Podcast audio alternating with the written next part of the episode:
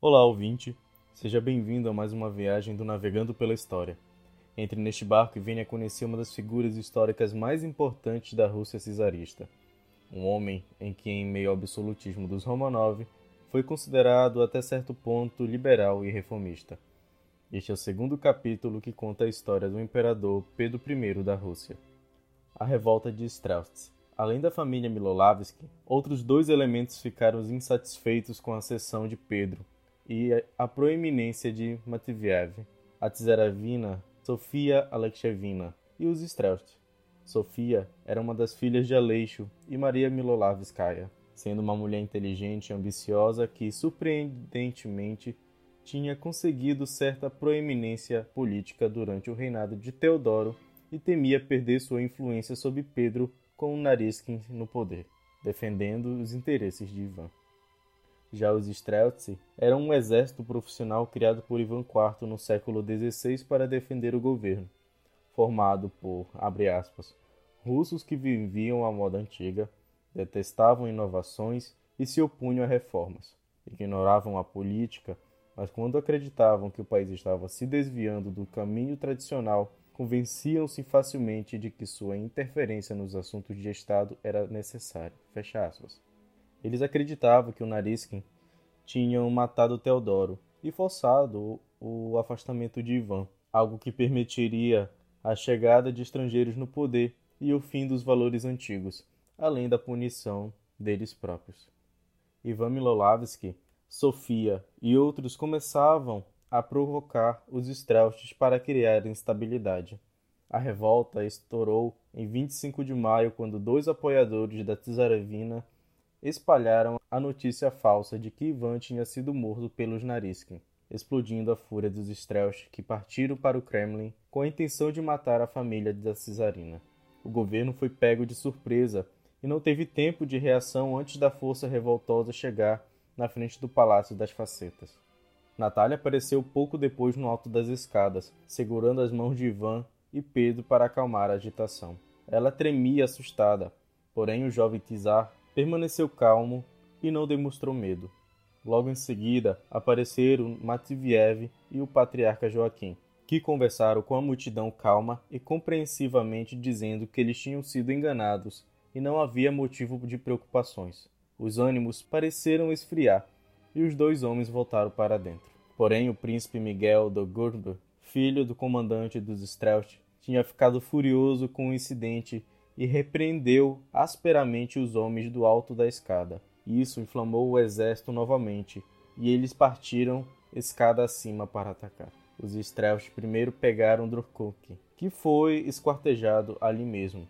Em seguida, eles entraram no palácio e pegaram Matviev, arrastando-o para fora na frente de Pedro e Ivan, até ser morto pela turba, mesmo com a tentativa de Natália de impedir a violência.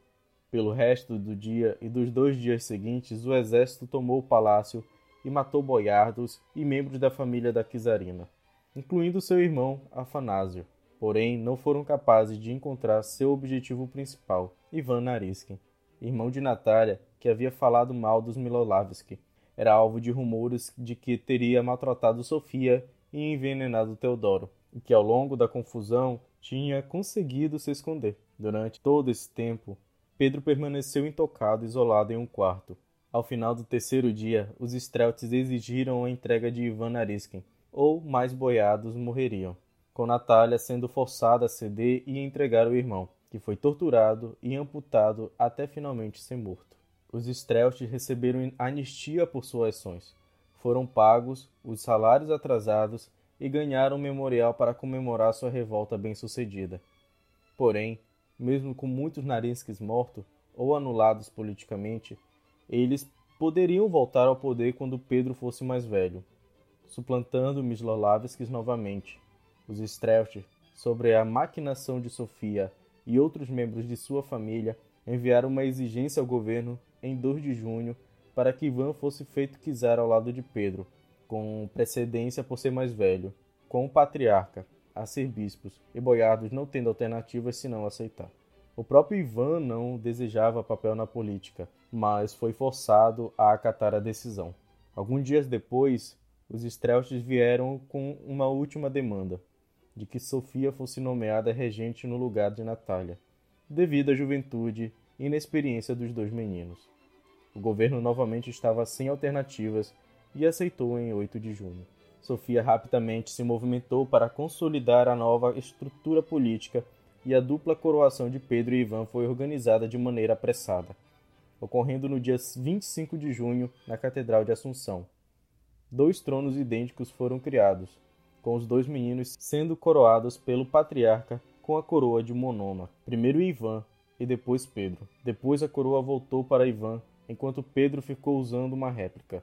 Ao final da cerimônia, eles foram para a Catedral do Arcanjo Miguel prestar homenagem nos túmulos dos czares do passado, terminando o dia na Catedral de Anunciação por um grande banquete de celebração. Toda a experiência de sua ascensão e a revolta de Strelch marcaram Pedro profundamente por toda a sua vida.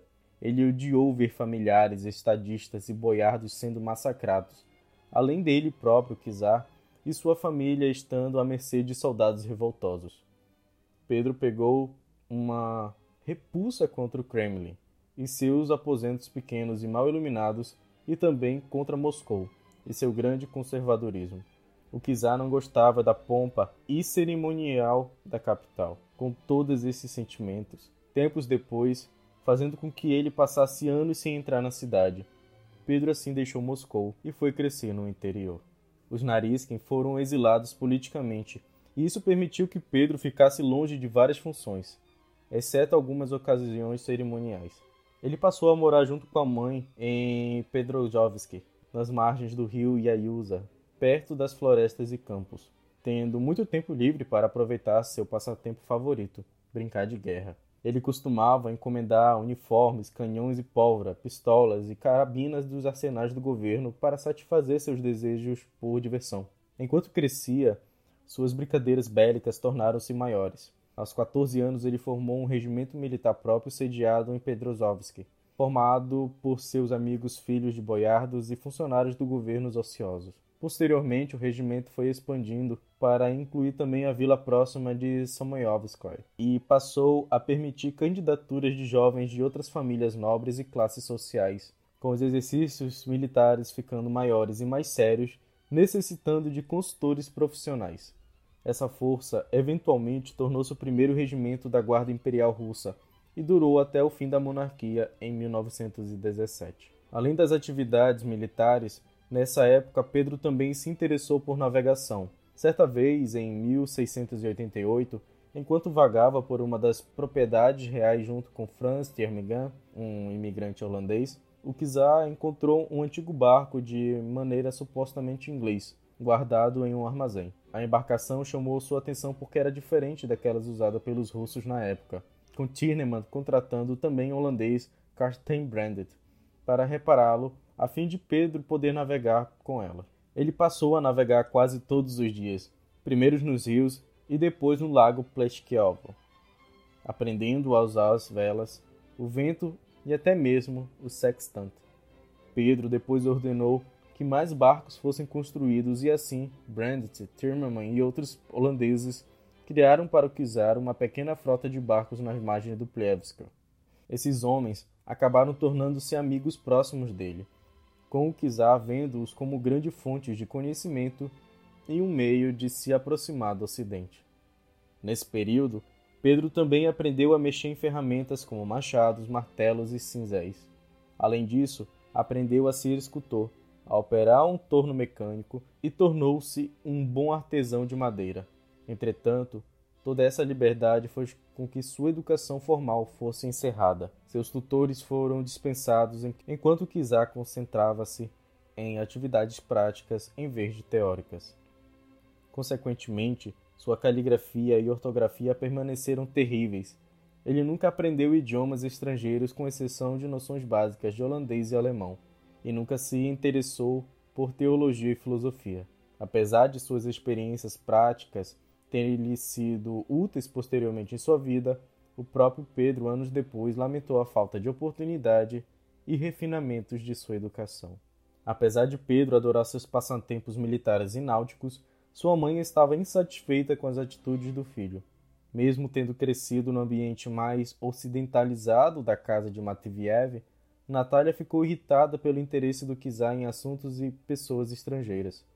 Os holandeses tratavam Pedro como um aprendiz, lhe apresentaram o álcool e o cachimbo, e também as mulheres estrangeiras que tinham um comportamento muito diferente das reclusas russas. A czarina achava tudo isso inaceitável. Além disso, o filho passava bom tempo perto de canhões e velejando, colocando em risco sua vida e as perspectivas de gerar um herdeiro para continuar a dinastia Romanov.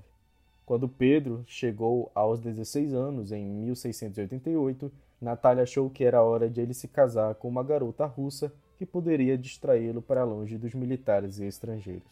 Ele aceitou a vontade da mãe, mesmo não se interessando pelo assunto.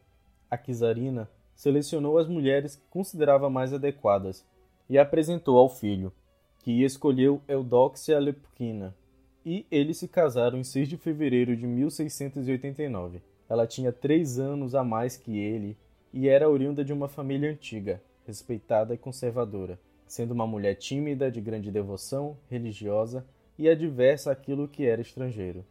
De seu casamento, eles tiveram dois filhos, Aleixo e Alexandre. O segundo morreu sete meses depois do nascimento e Pedro estava tão desinteressado que não compareceu ao funeral. Pedro e Eudox eram completamente incompatíveis como casal.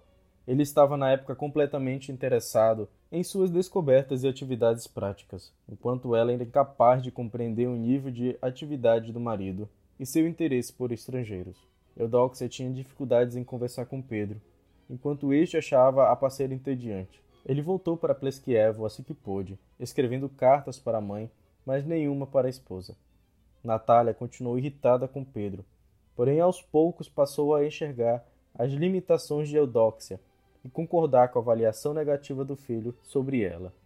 Por sua vez, Eudóxia tentava chamar a atenção do Kizar da melhor maneira possível, sem sucesso. Seu desgosto por estrangeiro aumentou, culpando-os por terem lhe tirado o marido.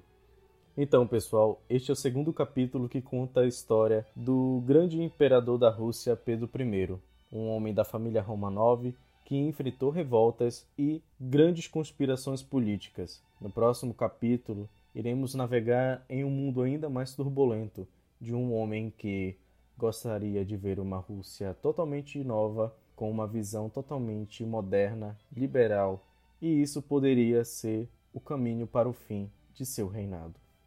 Até o próximo episódio.